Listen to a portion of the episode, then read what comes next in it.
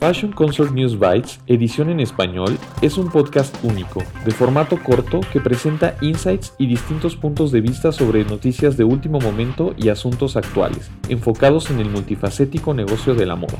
News Bites, edición en español, es presentado por Christine Parceriza, escrito por Joshua Williams, producido por Fashion Consort y distribuido en colaboración con Fashion United, tu red global de confianza en noticias de moda, inteligencia de negocio y empleos. Visita los sitios de Fashion United para más información. Y ahora, tu presentadora, Christine Parceriza. En este episodio, definiendo el lujo en la moda, profundizamos en las cambiantes estrategias de las marcas de moda de lujo para equilibrar el crecimiento y la exclusividad. Si le preguntas a un consumidor promedio qué es la moda de lujo, probablemente responda con marcas conocidas como Gucci, Yves Saint Laurent y Louis Vuitton. Pero, ¿realmente qué hace que estas marcas sean de lujo? Bueno, esa pregunta es un poco más difícil de responder y suscita un abanico más amplio de respuestas. Calidad, artesanía, precio elevado, exclusividad, hecho en Francia, hecho en Italia, herencia, bueno, la lista continúa. De hecho, el lujo de la moda no es una sola cosa y generalmente vive mucho más como un concepto fluido en lo abstracto que como algo que pueda cuantificarse o formalizarse. Sin embargo, si cambiamos el contexto y ponemos un sustantivo en lugar de un adjetivo, encontramos mucha más claridad. Un lujo es algo que un cliente no necesita, pero que elige comprar de todos modos, para disfrutar y para sentir placer.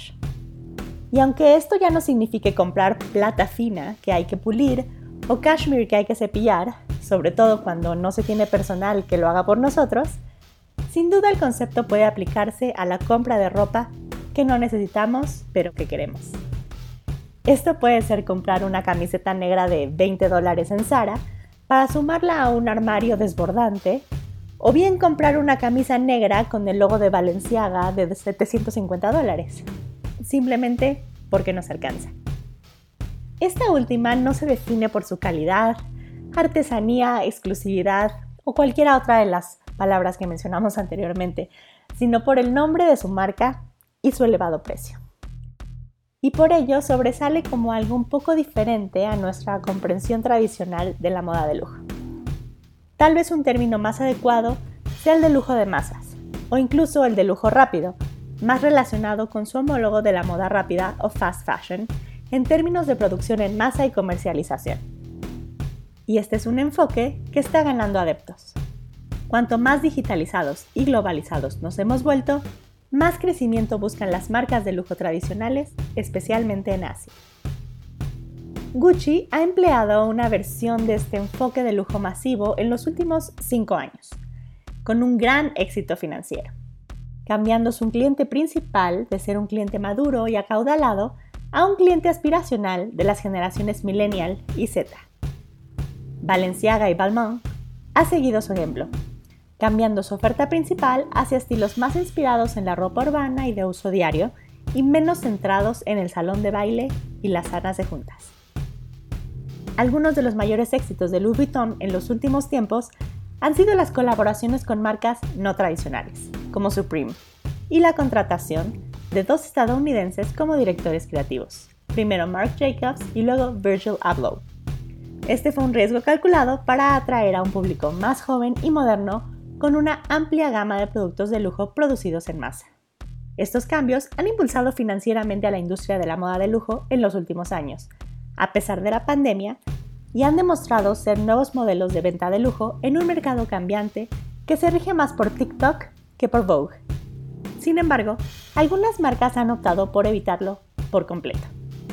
La reciente decisión de Chanel de subir los precios de sus bolsos y accesorios y su continuo rechazo a la hora de vender en línea son dos estrategias para distanciarse del lujo masivo.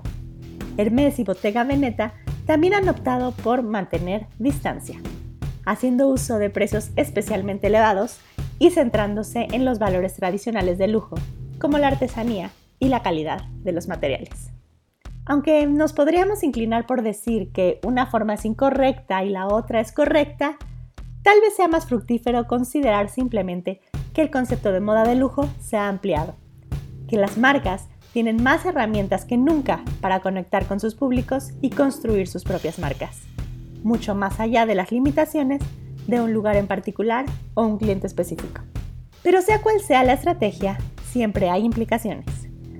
Para Gucci es tener que participar más que nunca en los ciclos de la moda, lo que significa que estar en tendencia también conlleva estar fuera de tendencia con más frecuencia.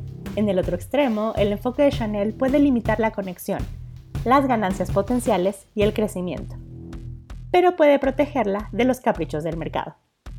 Lo que está claro es que la moda de lujo tendrá que seguir encontrando un equilibrio entre los valores tradicionales y la exclusividad que los clientes desean, sin dejar de satisfacer la demanda siempre cambiante de estos mismos clientes, así como la manera en la que sus estilos de vida y relaciones con el lujo cambian rápidamente.